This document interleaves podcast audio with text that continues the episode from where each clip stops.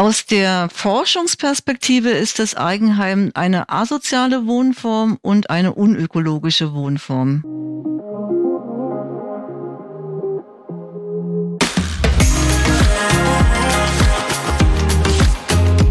Hallo und herzlich willkommen zum Femtastics Deep Dive Podcast mit Anna und Lisa, den Gründerinnen des Magazins Femtastics. Wie wollen wir leben, arbeiten, lieben, fühlen? Wir ergründen mit ExpertInnen tabulos und offen Fragen, die uns bewegen und geben Impulse für Haltung, positive Veränderung und Lebensgestaltung.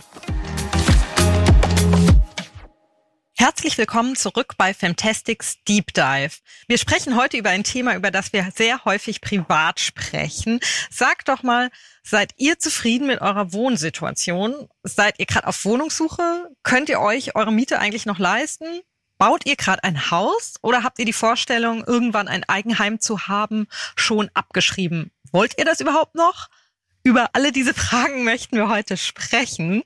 Lisa, sag doch mal, wie wohnst du eigentlich? Ich wohne, und da sind wir, glaube ich, auch direkt voll im Thema, im Speckgürtel Hamburgs, eigentlich direkt auf der Landesgrenze zu Schleswig-Holstein, aber eben auf dem Teil von Schleswig-Holstein in einer Mietwohnung. Das sind drei Zimmer und sie hat einen Garten. Und das war eben auch der ja, Hauptgrund, hierher zu ziehen und aber auch, dass meine Eltern hier in der Nähe wohnen und meine Schwester, weil genau, ich habe immer in der Stadt gewohnt, also ich komme aus Hamburg, ich habe in verschiedenen Innenstadtvierteln gewohnt, aber dann kamen die beiden Kinder und es war die Pandemie und es ging ja vielen so, man wollte irgendwie raus und einen Garten haben und das war für uns näher an die Natur. Näher an die Natur, genau und das war zu dem Zeitpunkt damals für mich und meinen Freund dann tatsächlich eigentlich nur noch hier wirklich finanzierbar.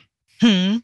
Und dann seid ihr umgezogen aus der Stadt an den Rand. ja, genau. Aber ich muss sagen, ich vermisse auch immer mal wieder oder wir alle auch das Stadtleben. Also sind auch oft immer noch im Winterhude davor gewohnt und gehen da gerne in die Cafés und in die Läden. Und ich könnte mir das auch immer noch manchmal gut vorstellen, aber ja, so wie wir das jetzt hier haben, wäre das halt da nun ja nicht wirklich möglich. Genauso gut könnte ich mir auch vorstellen, noch mehr rauszuziehen, also wirklich in der Natur zu wohnen. Aber so mehr in der ländlichen Gegend. Ja, genau, so richtig zwischen den Feldern und so ganz idyllisch. Aber da ist natürlich wieder das Problem mit der Infrastruktur. Stichwort wenig Kitas. Die Betreuungszeit ist dann viel zu kurz. Das kann man mit dem Job irgendwie nicht vereinbaren. Also ist das auch nicht wirklich realistisch. Aber vielleicht kurz eingeschoben. All das sind natürlich trotzdem privilegierte Überlegungen. Hier jetzt im Speckgürtel sowas zu finden. Das ist natürlich leider nicht für viele möglich. Und viele haben momentan sehr, sehr wenige bis hin zu gar keine Option irgendwie an der Wohnsituation was zu verändern. Wie nimmst du das wahr, Anna? Ja, die Statistiken zeigen das ja auch, dass es eigentlich viel zu wenig bezahlbaren Wohnraum gibt und dass ja. die Wohnkosten in den letzten Jahren angestiegen sind. Das müssen wir euch wahrscheinlich nicht erzählen. Die meisten von euch werden das aus eigener Erfahrung kennen. Also ich persönlich, ich wohne ja noch sehr zentral in Hamburg und finde es auch nach wie vor toll. Also abgesehen von den Wohnkosten und den Lebenshaltungskosten in der Stadt, finde ich super, super toll, diese ganze Infrastruktur, diese Optionen, alle so nah vor meiner Haustür zu haben. Aber ich kann auch echt nur noch darüber lachen, über diese Vorgabe, die es früher immer gab, dass es hieß, man soll maximal 30 Prozent seines regelmäßigen Einkommens ja. oder seines Monatsgehalts für das Thema Wohnen ausgeben ich glaube, alle Menschen, die heutzutage in Großstädten wohnen, die wissen, dass das komplett unrealistisch geworden ist und dass man da manchmal die Hälfte oder eben noch mehr ausgibt, was eben gerade auch dazu geführt hat, dass sehr viele Menschen das Stadtleben mittlerweile unbezahlbar finden und da wirklich in prekäre Situationen kommen. Und auf der anderen Seite gibt's dann ja doch noch Menschen, die sich das Eigenheim leisten können, die vielleicht auf Instagram oder sonst wo zeigen, was für ein tolles Haus sie sich gerade bauen. Oder man hört dann doch von Menschen, die dann den Traum vom Eigenheim realisieren, so wie man den früher noch aus der Bauspar-Werbung ja. kannte. Total. Oder auch von den Eltern. Ne? Also ja. die konnten es natürlich so vor 40 Jahren auch noch möglich machen, auch ohne Erbschaft, ja, ein Eigenheim mit Kredit oder was auch immer zu kaufen und zu finanzieren. Aber für die nachfolgende Generation ist das wirklich ein sehr, sehr schwer zu erreichender Traum geworden. Und ich glaube tatsächlich, dass man hier sich vielleicht auch langsam davon verabschieden muss, was vielleicht aber auch gar nicht schlimm ist. Also ich glaube, es braucht da einfach alternative Konzepte, die genauso attraktiv sind, weil auch ein Eigenheim hat natürlich viele negative Aspekte und Gerade auch wenn wir darüber reden, dass wir vielleicht wieder mehr gemeinschaftlich wohnen wollen, dass wir auch mehr mit anderen jüngeren und älteren Generationen zusammen wohnen wollen, dann braucht es da einfach neue Konzepte. Ja, es ist ja auch so, dass heutzutage diese typische Kleinfamilie, wie man die aus den vergangenen Jahrzehnten kennt, gar nicht mehr so gefragt oder so verbreitet ist. Es gibt ja mittlerweile so viele neue Beziehungskonzepte oder Beziehungsformen und Familienformen und Konstellationen. Es gibt auch sehr viele Single-Haushalte, die statistisch mhm. gesehen bislang auf sehr viel Platz wohnen durchschnittlich. Also der Wohnraum, den wir pro Kopf einnehmen und auch gefühlt brauchen, hat ja über die Jahre auch immer mehr zugenommen und gleichzeitig die Single-Haushalte. Das heißt, pro Kopf wird da sehr viel Platz gebündelt. Und auch da stellt sich ja die Frage, welche Wohnkonzepte sind da eigentlich zukunftsträchtig und auch äh, möglichst nachhaltig oder nachhaltiger als das, was in den letzten Jahrzehnten da immer so als das Ideal oder auch als die Option überhaupt propagiert wurde. Ja, voll. Und ich denke dann auch gerade noch an Alleinerziehende, die haben ja auch nochmal ganz andere Herausforderungen und äh, ja, Needs sozusagen. Und aber auch hier gibt's ja schon Projekte. Ne? Wir hatten ja was in Frankreich gesehen, das ist es wie so Co-Living für alleinerziehende Elternteile, aber mhm. eben mit Gemeinschaftsflächen. Das finde ich total clever und ich glaube, hier muss einfach super viel passieren. Ich meine, ein anderes Thema ist auch noch, will man überhaupt so lange an einem Standort planen? Also auch das frage ich mich gerade die jüngeren Generationen. Ist das für die überhaupt noch erstrebenswert, sich so sehr an einen Standort zu binden oder haben die vielleicht doch nochmal ganz andere Wünsche? Mhm. Ist da vielleicht Flexibilität ein viel höheres Gut, als jetzt zu ja. sagen, ich habe mir mein Eigenheim hier geschaffen und das ist jetzt statisch hier an einen Ort gebunden und hier werde ich jetzt bleiben bleiben. Und ich meine, die Gruppe an Menschen oder die Prozentzahl, die sich dann direkt mehrere eigene Immobilien oder Wohnorte leisten kann, die ist ja auch sehr gering.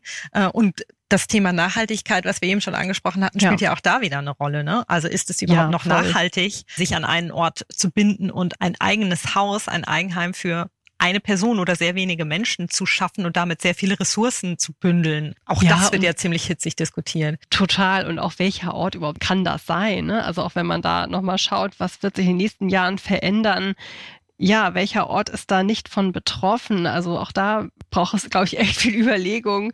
Stichwort Klimawandel. Also ja, ihr seht schon äh, oder ihr wisst es selbst, es sind einfach viele, viele Aspekte, die diese große Frage, wie wollen wir in Zukunft wohnen, beeinflussen. Und deswegen haben wir uns gedacht, wir widmen diesem Thema heute eine Podcast-Folge. Und wir sprechen darüber mit einer Expertin, nämlich Professor Dr. Christine Hannemann. Sie ist Soziologin und Professorin für Architektur und Wohnsoziologie an der Universität Stuttgart und ihr Schwerpunkt ist das Thema Wandel des Wohnens, also genau das Thema, über das wir heute sprechen möchten. Wir wünschen euch jetzt viel Spaß mit unserem Gespräch mit Professor Dr. Christine Hannemann. Herzlich willkommen, Frau Dr. Hannemann, in unserem Podcast Fantastics Deep Dive. Schön, dass Sie heute zu Gast sind. Ja, vielen Dank. Guten Tag. Ich freue mich, dass ich eingeladen bin. Wir möchten ja heute mit Ihnen über das Thema Wohnen in der Zukunft sprechen und die Fragen, wie und wo werden wir wohnen wollen oder auch können. Und das Thema, das uns da zuerst umtreibt, ist das Thema Wohnkosten. Dass es besonders in deutschen Ballungszentren sehr schwer ist, eine Wohnung zu finden, wissen ja viele aus eigener Erfahrung. Laut Verbände Bündnis Soziales Wohnen fehlen 700.000 Wohnungen in Deutschland. Wissen Sie mehr dazu, wo genau diese fehlen, beziehungsweise wo es besonders prekär ist? Das war jetzt eine Vielzahl von Aspekten, eingeleitet mit dem Begriff der Wohnkosten. Und wenn man sich damit beschäftigt, muss man das ein bisschen auseinandernehmen. Also was heißt, es fehlen Wohnungen? Wir haben eine Zunahme von Ein- und Zwei-Personen-Haushalten, aber wir haben natürlich auch jede Menge Wohnungen in Deutschland und wir haben auch leerstehenden Wohnraum. Es geht ja hier auch um die Verteilung auf der einen Seite. Also es gibt bestimmte Regionen dort, wo auch die Wirtschaft sich gut entwickelt, wo es eben problematisch ist mit dem Wohnraum, wobei die Problematik kann man auch wieder relativieren. Also wenn ich mal in Berlin nehme, Sie finden schon eine Wohnung. Es ist nur die Frage, was für eine Wohnung und in welchen Lagen. Und da ist es ja so in Deutschland, dass sich durch den Lebensstil da viele Präferenzen entwickelt haben. Also dass die Menschen bei uns glücklicherweise sich genau überlegen können, wo sie denn wohnen wollen. Und da ist es ja nun so, dass viele irgendwie dieselben Präferenzen haben. Aber bei dem Thema als Soziologin muss ich auch immer sagen, wenn es um die Wohnungen geht, dann reden wir bitte schön auch immer über Wohnfläche. Und da ist die Statistik sehr aussagekräftig in der Hinsicht, dass wir inzwischen bei 48 Quadratmeter pro Person sind. Muss aber auch wieder differenziert werden. Bestimmte Menschen haben sehr viel Wohnfläche und andere haben viel zu wenig Wohnfläche. Also bei dem Thema Wohnkosten sind wir auch immer bei dem Thema Verteilungsgerechtigkeit. Was sind die Kriterien? Wie viel Wohnraum ist okay? Wann fängt die Wohnscham an? Wie unterstützt die Politik die bessere Verteilung von Wohnraum nämlich gar nicht. Das kann ich auch gleich einflechten. Aber ich mache erstmal hier einen Punkt, sonst haben Sie keine Chance, weitere Fragen zu stellen. Ja, lassen Sie uns noch mal auf die Frage kommen, wo genau diese Wohnungen fehlen. Wenn Sie jetzt sagen, das Thema Verteilung spielt dabei eine wichtige Rolle. Das ist natürlich in den größeren Städten. Das hängt natürlich zum Beispiel auch damit zusammen, dass das Bildungssystem ja so umprofiliert worden ist, dass ein Studium inzwischen selbstverständlich geworden ist und keine Ausbildung. Und die Universitäten und Hochschulen, die sind ja vorrangig in den größeren Orten, sind eher nicht im ländlichen Raum. Dann ein anderes Thema der Präferierung von Wohn in größeren Städten ist natürlich der Stadttourismus, also wir nennen es Touristifizierung, mhm.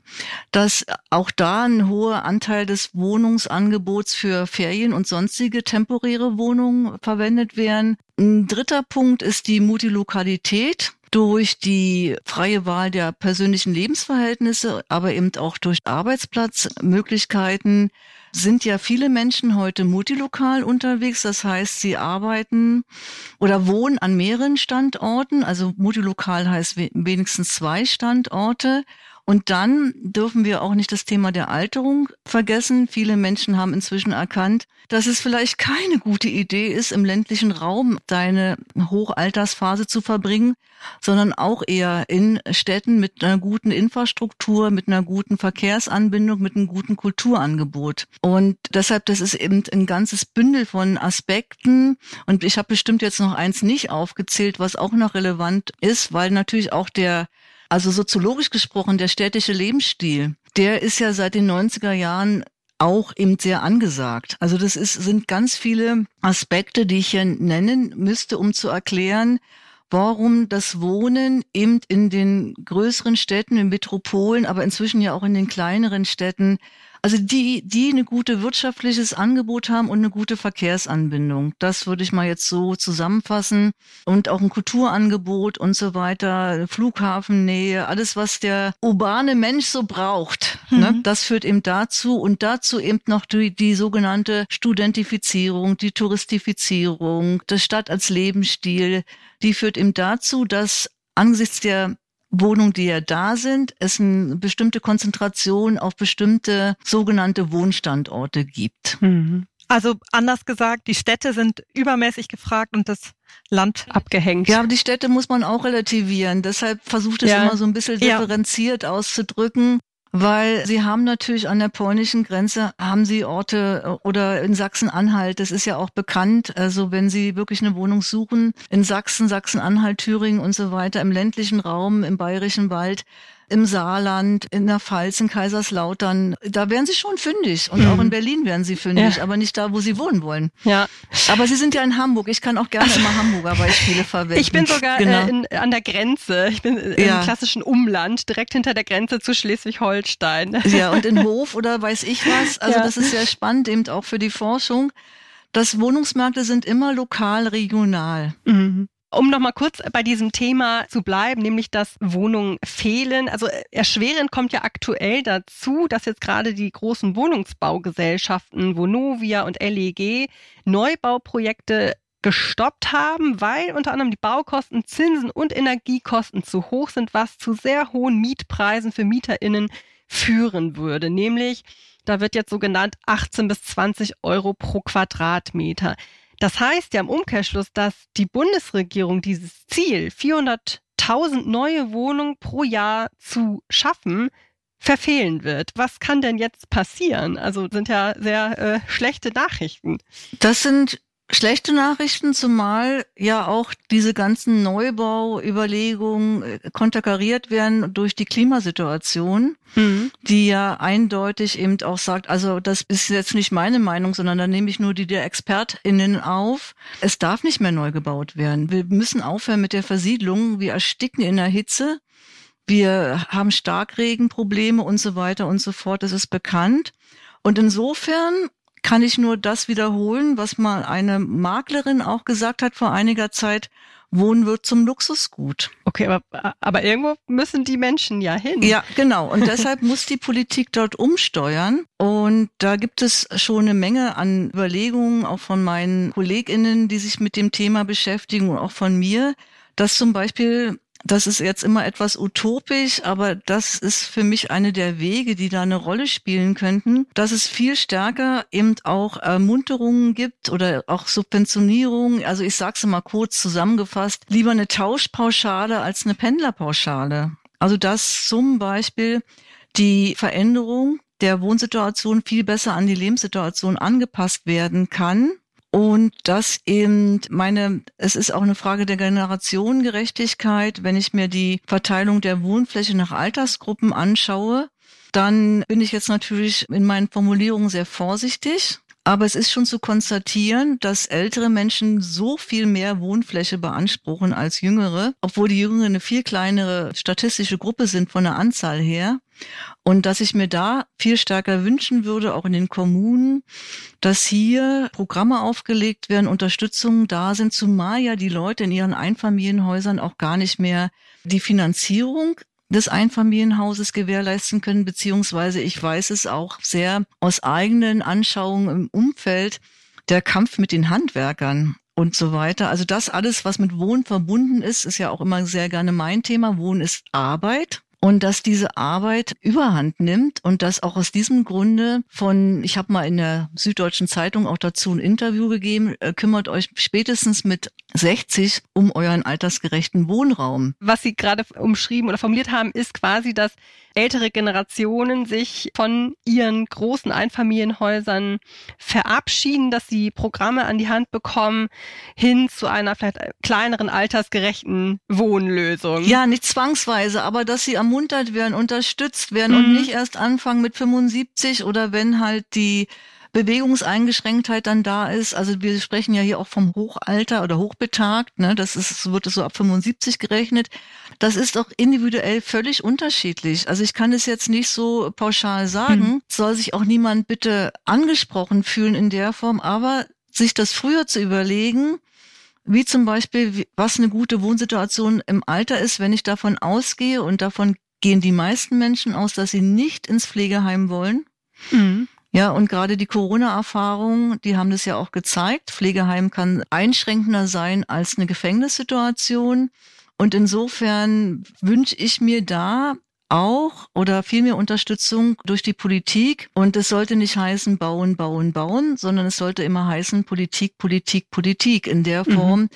Dass in, und zurzeit wird ja eben das zersiedelnde Wohnen durch alle Subventionen, die wir haben, das ist auch alles bekannt und aufgerechnet und aufgelistet. Damit wird ja die Zersiedlung und der Wohnflächenverbrauch wird ja regelrecht gefördert. Und das ist natürlich noch ein Wirtschaftswachstummodell, was sich über die seit den 50er Jahren in Deutschland entwickelt hat und von dem wir uns einfach verabschieden müssen. Wir haben jetzt gerade schon viele verschiedene Themen angesprochen. Ich würde mhm. jetzt gern erst nochmal auf das Thema Leben in der Stadt zurückkommen, weil Sie jetzt sagten, die Probleme in Bezug auf Wohnraum bestehen primär in einigen Großstädten, nicht in allen. Also in Deutschland in allen Großstädten, das kann man schon sagen. Also Großstadt ist in Deutschland eine Stadt mit über 100.000 Einwohnern. Deswegen ja. Und viele Menschen können sich aber das Leben in diesen Großstädten jetzt zunehmend nicht mehr leisten wegen mhm. der steigenden Mietkosten mhm. und auch der steigenden Lebenshaltungskosten. Und mhm. jetzt ist so unsere Frage, wo ziehen diese Menschen denn hin ihres Wissens nach? Bleiben diese Menschen dann trotzdem in den Städten und ich sag mal, verarmen dann zunehmend? Ja. Oder was passiert? Also Verarmung durch Wohnen wäre so ein Schlagwort, was mir dazu einfällt Weil wenn ich mir die Statistiken angucke, Wohnen gehört ja zum Konsumbereich. Und wenn ich die Entwicklung der Konsumausgaben mir anschaue, dann sehe ich, dass es gerade alles, was das Wohnen betrifft, Energie und so weiter, dass es so eine enorme Zunahme hat, dass die unteren Einkommensgruppen eben bis zu 60, teilweise 80 Prozent ihres Einkommens fürs Wohnen ausgeben müssen. Das ist echt extrem. Das ist natürlich umso niedriger das Einkommen, umso höher ist der Anteil, ist äh, logisch, eigentlich ergibt sich aus der Situation. Und insofern würde ich sagen, ja, es gibt verschiedene Faktoren, die zur Verarmung führen. Und einer davon ist jetzt aktuell auch in den Großstädten gerade gut zu besichtigen oder zu schon nachzuvollziehen im Straßenbild und so weiter, ist das Thema der Wohnkosten. Also nicht nur der Mieten, sondern es geht ja auch gerade bei den Wohnkosten auch um das Heizen. Und es gibt schon viele, die sich entscheiden müssen, ob sie was zu essen kaufen oder ob sie heizen. Ja, das heißt, ähm, es gibt auch mehr Obdachlose und ja. es gibt ja sogar jetzt äh, auch einen Trend hin zu ja diesen sogenannten Trailerparks, also dass man auf Campingplätzen sich sogar melden kann. Ne? Ja. Sowas zum mhm. Beispiel, genau, ja. Oder eben auch dieses, es gab mal mit der Industrialisierung ist ja, das war im vorvorigen Jahrhundert in der sogenannten Kaiserzeit, also von 1871 bis 1914, da hat sich das Schlafgängertum entwickelt, dass Betten stunden- und tageweise vermietet mhm. wurden. Ja. Und wir finden gerade auch in prekären Arbeitsverhältnissen, also Einzimmerwohnungen, die mit sehr vielen Personen belegt sind. Ja. Also wir haben teilweise inzwischen in Deutschland wieder richtig prekäre Wohnsituationen. Nicht ganz so krass wie in der Kaiserzeit, aber es geht teilweise in die Richtung. Wobei der überwiegenden Mehrheit in Deutschland, der sogenannten Mittelschicht, geht es auch beim Wohnen noch richtig gut. Allerdings sind die Immobilienpreise im Umland oder Speckgürtel ja. der Großstädte in den vergangenen Jahren ja meist auch stark angestiegen. Also der Unterschied der Mietpreise zwischen dem Umland und den Städten hat mhm. abgenommen in den letzten Jahren. Heißt das jetzt, dass quasi die Vororte oder eben der sogenannte Speckgürtel jetzt auch keine günstigere Alternative mehr sind? Nein, ist es nicht, zumal ja die Einkommen inzwischen so sind, auch wenn beide Partner, also in der klassischen Konstellation Mann, Frau, zwei Kinder oder so, dass die, auch wenn beide arbeiten, dass die Erwerbseinkommen von ihrem Höhe so weit geschrumpft sind, dass ich damit kein Wohneigentum mehr erwerben kann. Jetzt zurzeit fallen ja die Immobilienpreise aufgrund eben der Krise im Energiesektor und so weiter. Aber dafür steigen die Baukosten in so einem Maße, dass auch deswegen eben kein Erwerb von Wohneigentum mehr möglich ist. Und da sind wir wieder bei der Vermögensverteilung in Deutschland, weil als Soziologin wieder, ich ergebe hier nur Forschungsergebnisse wieder, ist jetzt nicht die Meinung von Christine Hannemann. Wohneigentum können Sie nur noch erwerben, wenn Sie aus sogenannten vermögenden Haushalten stammen oder irgendwie ein Umfeld haben, über normales Erwerbseinkommen und damit meine ich auch ein Professorinnengehalt, kann jeder nachgucken, ist eine W3, Tabellen sind im Internet. Auch mir ist das nicht möglich und insofern ist das ein umfassendes Thema eben auch, wie ich zum Wohnen komme, also wie komme ich zu meiner Wohnsituation, weil es geht ja nicht nur um die Wohnung, es geht ja vielleicht auch um ein Wohnprojekt oder ein Einfamilienhaus und das Wohnen ist total zur Ware verkommen, sage ich jetzt mal. Ja, und gleichzeitig haben wir aber das Gefühl, dass ja dieses Eigenheim, dieses Einfamilienhaus immer noch so ein großer Traum von vielen ist. Also ich, ich, ja. ich, ich eher jetzt noch in der Millennial-Generation. Ich habe das Gefühl, bei den jüngeren Generationen ja. wird das nicht mehr der, also kann ja auch nicht mehr der Fall sein, aber ja. dass die irgendwie andere Werte und andere Lebenskonzepte und Ideen haben, dass sie vielleicht auch nicht mehr so sehr an einen Standort gebunden sein wollen. Mhm. Und auch dieses Modell Kleinfamilie ja zum Glück vielleicht langsam auch mal aufgebrochen wird durch andere Formen des des Zusammenlebens, mhm. aber auch aus der Nachhaltigkeitsperspektive ist ja das Einfamilienhaus tatsächlich überhaupt nicht mehr zeitgemäß, weil es viel zu viele Ressourcen bündelt und ähm, auch Platz für zu wenige Menschen bietet. Sie haben das vorhin auch schon mal angesprochen, aber wie bewerten Sie das gerade? Das Deutschen liebste Wohnform, so heißt es immer, ja. ne? Genau. Aber warum ist es das? Das hat natürlich zum einen auch was mit der Mentalität zu tun, nachvollziehbar eine Überschaubarkeit, eine Sicherheit schaffen. Eigenheim ist ja lange auch durch die Politik thematisiert worden als Altersvorsorge und dann eben diese idyllischen Vorstellungen vom Leben in einer Kleinfamilie. Ich erinnere mich und da auch an Werbespots aus den 90ern, wo immer so äh, der Traum vom Eigenheim, erfüllen Sie ihn sich. Ja, und gucken sich an, was auch in den Medien präferiert wird oder auf Instagram und, und so weiter und so fort. Aus der Forschungsperspektive ist das Eigenheim eine asoziale Wohnform und eine unökologische Wohnform. Und damit muss ich auch wieder sagen, ich will niemand das Eigenheim ausreden. Es geht einfach um die Konditionen. Und wenn Sie zum Beispiel mal an die Infrastruktur denken, eine Bushaltestelle in einer Eigenheimsiedlung, was deren Unterhalt kostet im Verhältnis zu einer Bushaltestelle in einem Wohngebiet mit vielen Etagenwohnungen. Und es ist ja so, dass Eigenheim Menschen bei uns in Deutschland nicht die wirklichen Kosten ihrer Wohnform bezahlen sondern das wird von der Allgemeinheit getragen. Und deshalb spreche ich von der Asozialität. Mhm. Das, dafür können die Eigenheimbesitzerinnen ja nichts. Was heißt das denn genau? Die Infrastruktur. Ne? Genau, wie es bei uns gesteuert wird, wie es ja. bei uns politisch besetzt ist. Und deshalb bitte an alle Zuhörenden, mhm. es geht hier wirklich immer in der Soziologie geht es mir um die Strukturen, die ich hiermit erkläre. Mhm. Und die, auch die ganze Besteuerung und Pendlerpauschale und Baukindergeld bis hin zu den politischen Bildern, die in den Parteitagsprogrammen vermittelt werden, zielen ja immer wieder ab auf die Kleinfamilie und in der abgeschlossenen Kleinwohnung. Und die wird eben sehr stark mit dem Einfamilienhaus verbunden. Und in Deutschland kommt noch die Mentalität dazu, das muss aus Stein sein ja, und man muss rumlaufen können. genau. Ne? Das ist ja auch, also das Einfamilienhausthema ist ein ganz spannendes, weil es auch kulturell in den Ländern Europas so unterschiedlich auch mhm. gesehen wird oder beziehungsweise, dass das Einfamilienhaus in Deutschland immer so konzipiert ist, dass es immer auf diese Standardfamilie ausgerichtet ist und schon von allein von der Raumsituation nicht so gestaltet wird, dass ich das zum Beispiel äh, als Mehrgenerationenwohnform auch nutzen kann. Mhm. Oder dass der Waschmaschine in, in, den, in den Waschkeller geschoben wird. Ja, und damit eben auch bestimmte Geschlechterrollen schon wieder standardisiert, typisiert werden. Das hat sich alles in den 15 Jahren entwickelt, ist sehr ausgefeilt worden und hat sich jetzt in der Mentalität verfestigt. Und es ist oft auch nicht barrierefrei, ne? Oder altersgerecht. Zum Beispiel, ne, also schon alleine Etagigkeit anzulegen, die dann so ist, dass ich in die oberen Etagen nicht kommen kann, ohne die, durch die unteren Wohnsituationen. Ja. Also kann ich das nie getrennt handhaben. Und Sie glauben nicht, wie viele Häuser es gibt in Deutschland, wo die Leute nur noch auf der ersten Etage mhm. leben und dann weiß ich einmal die Woche jemanden hochschicken, wenn ja. sie es nicht mehr selber können und dort den Wasserhahn aufdrehen. Ja. Damit keine Legionellen sich da ansiedeln. Und es geht mir darum, also als Soziologin möchte ich immer darauf hinaus, A, die Familie ist nicht mehr die dominierende Lebensform, auch bei unserer Alterserwartung. Ja. Das ist nur ein Bruchteil unseres Lebens.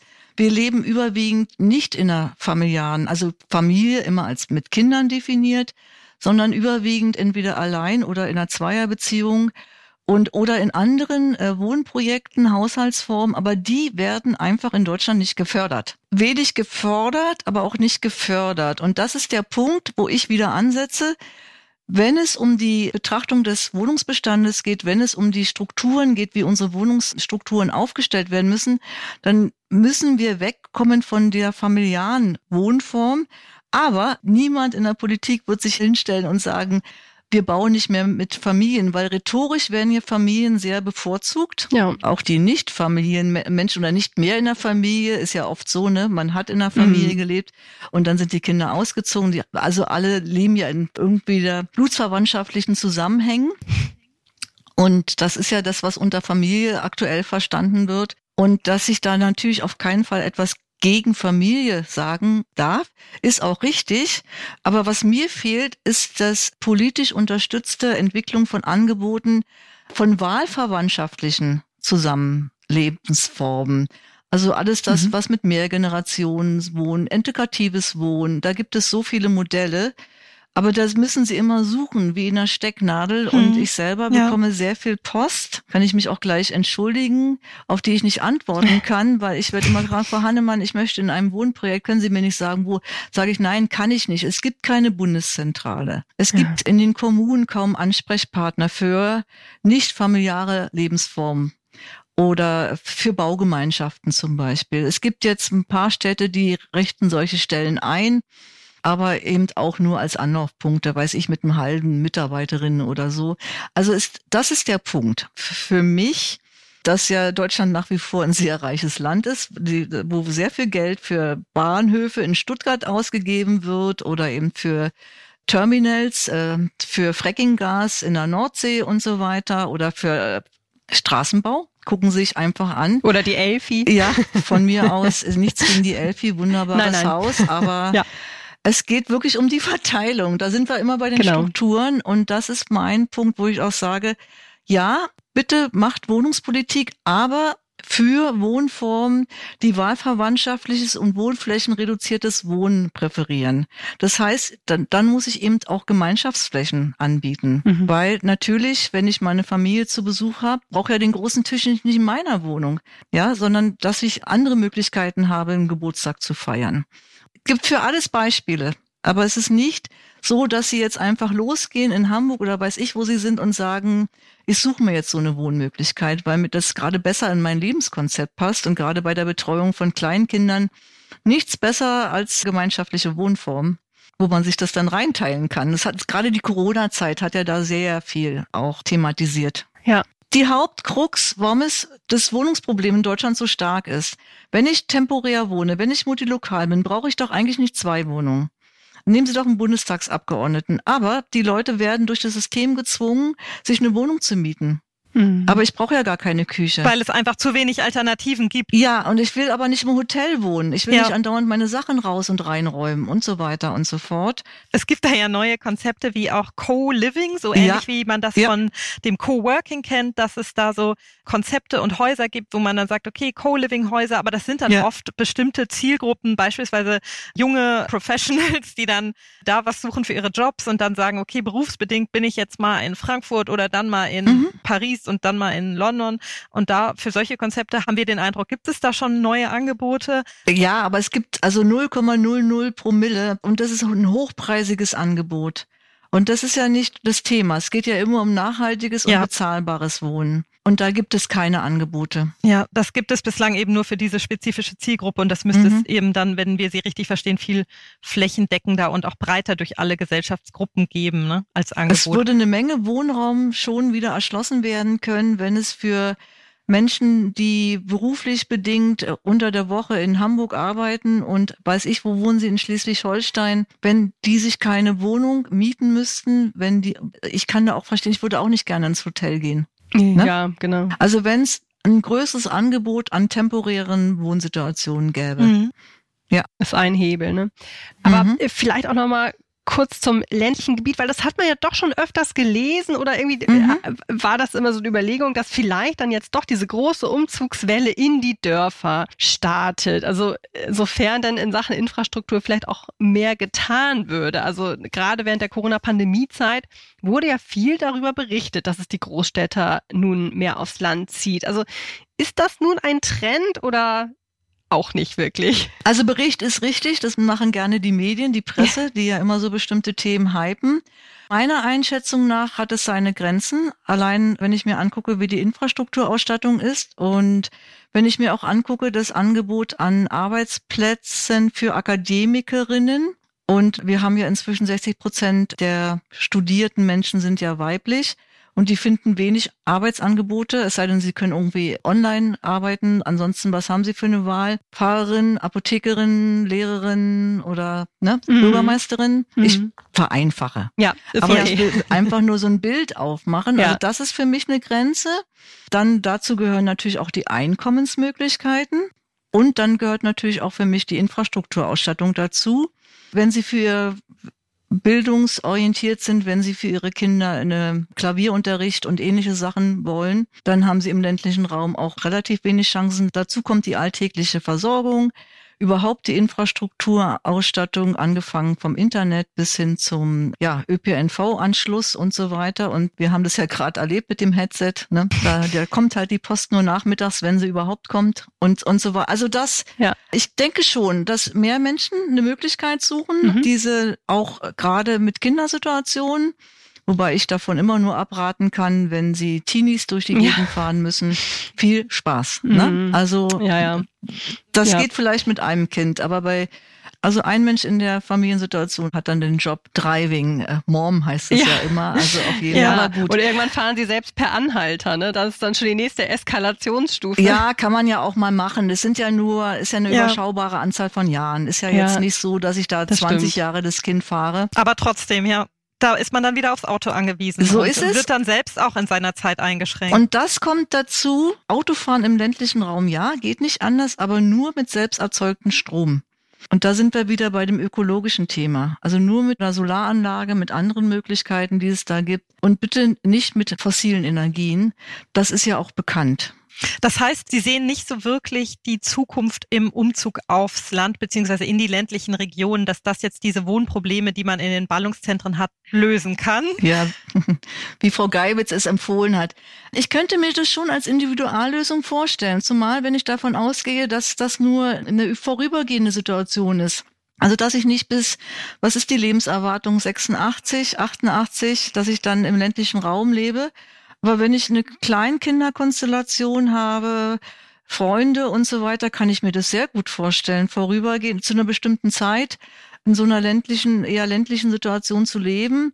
Immer mit der Option, also ich plädiere eben hier auch für eine höhere Flexibilität, das dann wieder zu ändern. Und eben auch mein Leben so zu gestalten, dass ich zum Beispiel meine Wohnsituation, das haben wir auch noch nicht angesprochen, wir haben ja diesen enormen Wohnflächenverbrauch auch deswegen, weil, das sage ich auch gerne, weil Wohnungen oder Wohnsituationen immer mehr zu Konsumlagerstätten werden, dass in unserer Wohlstandsgesellschaft eben also schon die Anzahl der Kleidung oder die Skier und das Raclette und weiß ich was alles. Und das wird ja alles individual geregelt und darauf ist ja auch die Wirtschaft ausgerichtet.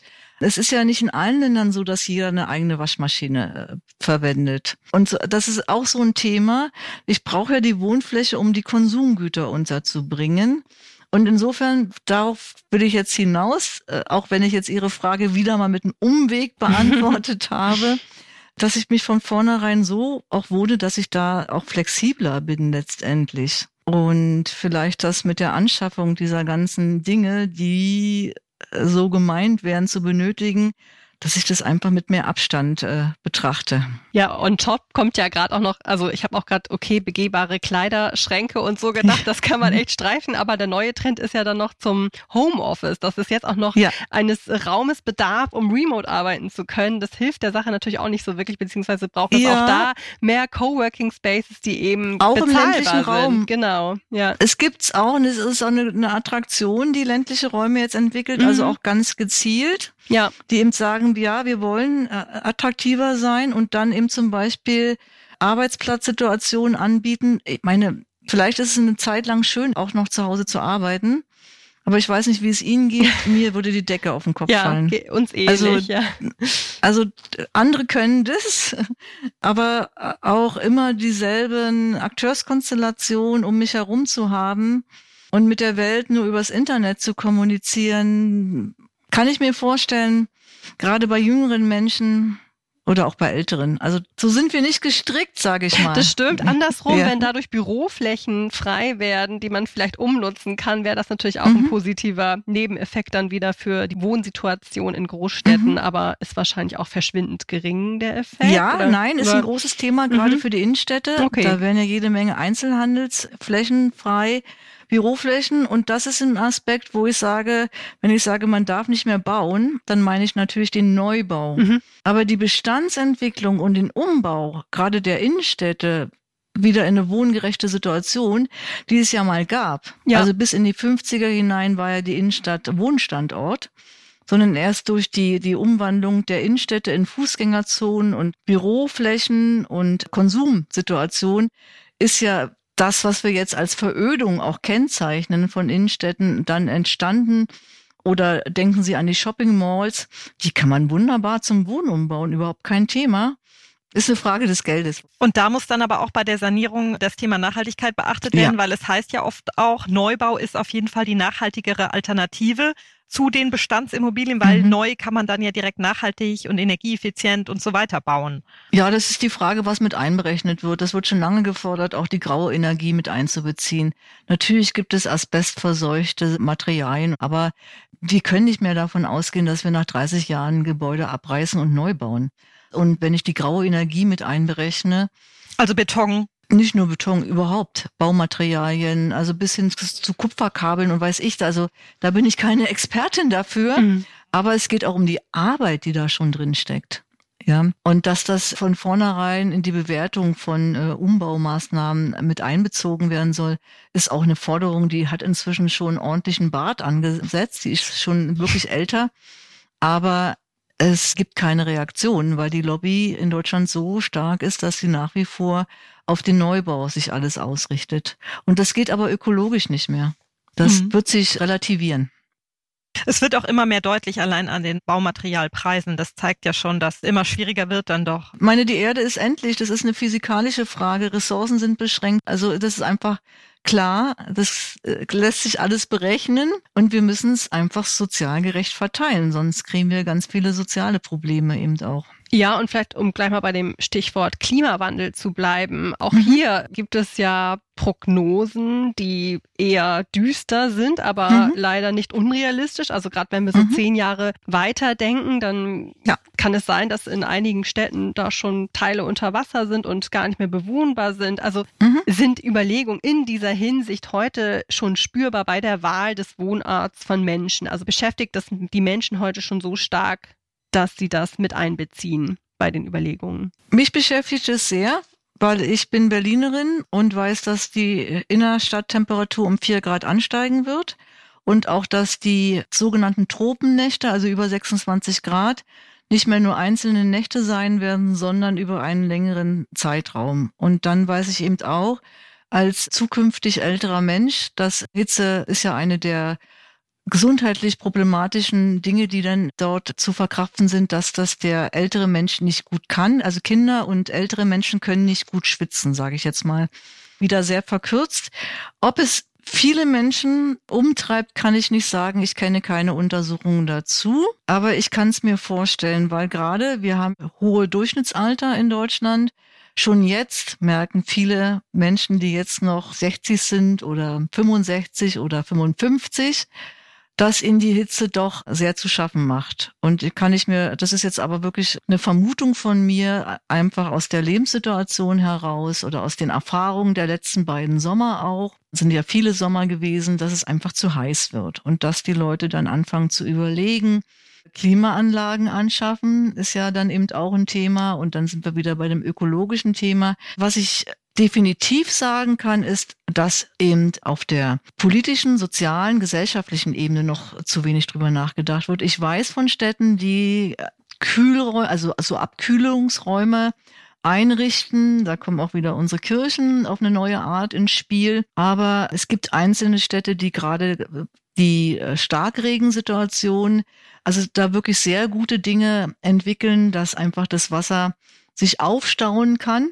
es gibt sehr viele Ansätze, aber dass die Städte jetzt hitzefest gemacht werden, was eine dringende Notwendigkeit wäre, ja. neben, Sie hatten auch das Wasserthema angesprochen, das sehe ich viel zu gering. Und da denke ich aber, dass in den nächsten Jahren der Druck so hoch werden wird, dass da ganz schnell Maßnahmen ergriffen ja. werden. Und ja, ich, man kann jetzt in Berlin punktgenau sagen, welche Straßen einen Baum brauchen und welche eher nicht. Also da wird auch die Forschung immer feingliediger. Aber 2030 werden wir diese Probleme haben und es ja. sind nur noch sieben Jahre. Ja. Da hoffe ich einfach auf die Schwarmintelligenz in Deutschland und auf die ganzen Babyboomer, auch die von der ja, Mentalität auch noch viel stärker. Ich meine jetzt nicht nur die alt 68erin, mhm. sondern generell, also dieser Gestaltungswille ist ja da viel, noch viel stärker. Ja. Abgesehen davon, dass es eine große Anzahl von Menschen ist, im Gegensatz eben zur jüngeren Generation, da stelle ich mir vor, dass da sehr viel entstehen wird. Was kann man denn als Einzelperson dafür aber tun, dass dann die Städte lebenswerter nicht werden? Nicht Auto fahren, nicht fliegen, kein Fleisch. Sie können als Einzelperson nichts tun. Und das ist eine der Dinge, also das sage ich als Soziologin, was ich wirklich perfide finde, dass so getan wird, als wenn ich persönlich meinen Lebensstil umstelle, dass ich dann die Klimakrise verhindern könnte. Das Nein. Eben nicht, also, ne? ja. Nein, das sind die Strukturen. Das, ist, ja. das sagt nicht Christine Hahnemann, sondern die Forschung und so weiter. Wir müssen unseren Lebensstil ändern. Natürlich auf der individuellen Ebene, aber generell von den Voraussetzungen her eben auch. Zum Beispiel das Thema Balkon-Solaranlage. Gerade ein Trendthema. Ja, durch den Ukraine-Krieg gab es doch ein wunderbares Momentum. Alle waren bereit, sich damit zu beschäftigen, Gas einzusparen. Und wäre dann ein Förderprogramm aufgelegt worden, dass jeder sich eine Balkon-Solaranlage anschafft. Nein, sind diese Fracking-Terminals gebaut worden. Und deshalb sage ich immer, das ist die individuelle Ebene, wo ich was machen kann. Indem ich zum Beispiel eine Balkonsolaranlage da installiere. Versuchen Sie das mal. Und es kostet Geld, ne? Wie das es hängt dann wieder am Einzelnen. Es wird nicht gefördert. Also in Berlin wird's gefördert, in hm. Baden-Württemberg wird's nicht gefördert. Die Formulare, die Sie ausfüllen müssen und die Bestrafungen, die da entstehen, wenn Sie zu viel Strom einspeisen und also so, wie das geregelt ist. Und deshalb tut mir leid, liebe Zuhörer, wir müssen bei den Strukturen ansetzen. Ich kann es leider nicht einfacher machen. Aber es ist gut, wenn jeder kein Fleisch isst. Das ist völlig gut, ja. Aber die Strukturen sind dann eben wieder die politische Ebene, ja. wo wir ja in der Demokratie dann als WählerInnen mitgestalten können. In Aber, Bürgerinitiativen ähm, und Parlament. Es gibt ja jede Menge äh, Kampagnen, es gibt ja jede Menge Mitgestaltungsmöglichkeiten, die eben nicht nur mit der vierjährlichen Wahl verbunden sind. Und das ist natürlich äh, eine Möglichkeit auf der individuellen Ebene, sich ein Thema herauszupicken und sich da zu engagieren, ist vielleicht eine sinnvolle Möglichkeit. Es ist ja auch nicht richtig und psychologisch nicht gut, wenn ich andauernd durch die Gegend laufe und denke, ich mache Klimakrise, ne? Sondern so kann ja kein mhm. Mensch leben. Das macht ja krank und das kann nicht das Thema sein. Ne? Als Abschlussfrage, wie würden Sie sich denn das Wohnen der Zukunft oder in der Zukunft wünschen? Sie haben gerade ganz viele Aspekte angesprochen, wenn Sie das so bündeln können in einem Satz. Was wäre ein nachhaltiges, mögliches Wohnen, was nicht schädlich ist und was sozial so nachhaltig ist. ist und vielleicht das Wohnproblem auch etwas löst und Wohnen für uns alle etwas besser macht, als es jetzt ist. Fragen Sie mich mal nach einer Antwort in einem Satz. ja, ich wollte, ich wollte, das, das kriege ich nicht hin. Also es wird natürlich ein längerer Satz, aber auf jeden Fall gemeinschaftlich wohnen, genossenschaftlich zum Beispiel, dann an einer nicht blutsverwandtschaftlich definierten Verband, sondern ein Wohnen, das sehr auf Gemeinschaftlichkeit ausgerichtet ist, ohne dass ich natürlich meine Privatsphäre verliere, aber eben auch mit einer geringeren Strangabhängigkeit. Heißt Energie, Wasser und so weiter. Und natürlich auch, dass ich so lebe, dass ich meinen sogenanntes Restmüllaufkommen. Also das ist in einer Woche bei mir eine sehr kleine Tüte, wow. weil ich alle Möglichkeiten nutze zu recyceln und so weiter. Mhm. Und nicht so viel Sachen anschaffen. Dann egal, ob in der Stadt oder auf dem Land. Ja, ist egal. Ja, weil das beides kann ich realisieren und habe ich unterschiedliche Bedingungen, aber es ist für mich mhm. jetzt nicht per se städtisch oder ländlich. Ja, vielen lieben Dank für Ihre Insights und dass Sie diese vielen Perspektiven mit uns und unseren ZuhörerInnen geteilt haben. Sehr gerne. Ich bedanke mich auch für die hochinteressanten Fragen und wünsche Ihnen und allen frohes Wohnen. Dankeschön. Dank. Wow, das waren jetzt wirklich nochmal viele für mich ganz neue Impulse und, wenn man mal ehrlich ist, auch so ein paar unangenehme News, die man vielleicht etwas äh, verdauen muss. Aber ich glaube, es steckt einfach sehr, sehr viel Wahres darin, was Christine Hannemann uns da erzählt hat. Und nochmal, es bedarf einfach neuer Wohnkonzepte. Ich glaube, das ist nochmal ganz deutlich geworden. Also ich glaube, es braucht neue Alternativen, wie man mit mehreren Generationen zukunftssicher leben kann. Ja, und ich glaube auch wir alle müssen nochmal neu darüber nachdenken, wie wir wohnen wollen, sodass es auch wirklich zukunftssicher und eben auch für uns alle verträglich ist. Auch wenn das vielleicht dann auch unangenehm wird, weil man einfach nochmal was verändern muss. Total. Aber das kann ja auch wirklich eine Chance sein für nochmal, ja, ein ganz neues Lebenskonzept, was vielleicht dann doch, auch wenn wir ehrlich sind, viel besser zu uns passt und vielleicht das Leben auch irgendwie leichter macht. Also ich finde es spannend. Ich nehme sehr viel mit. Wir hoffen, die Folge hat euch ebenso gut gefallen und wir freuen uns natürlich wie immer über euer Feedback, über eure Anmerkungen. Schickt uns gerne eine E-Mail an podcast.femtastics.com empfehlt uns weiter oder hinterlasst uns eine Bewertung. Darüber freuen wir uns sehr. Und ihr könnt uns jetzt auch auf Steady unterstützen, wenn euch unser Podcast gefällt und wenn ihr unabhängigen Journalismus unterstützen wollt. Darüber würden wir uns sehr freuen. Ihr findet uns unter dem Namen Fantastics bei Steady. Vielen Dank fürs Zuhören und bis zum nächsten Mal. Tschüss.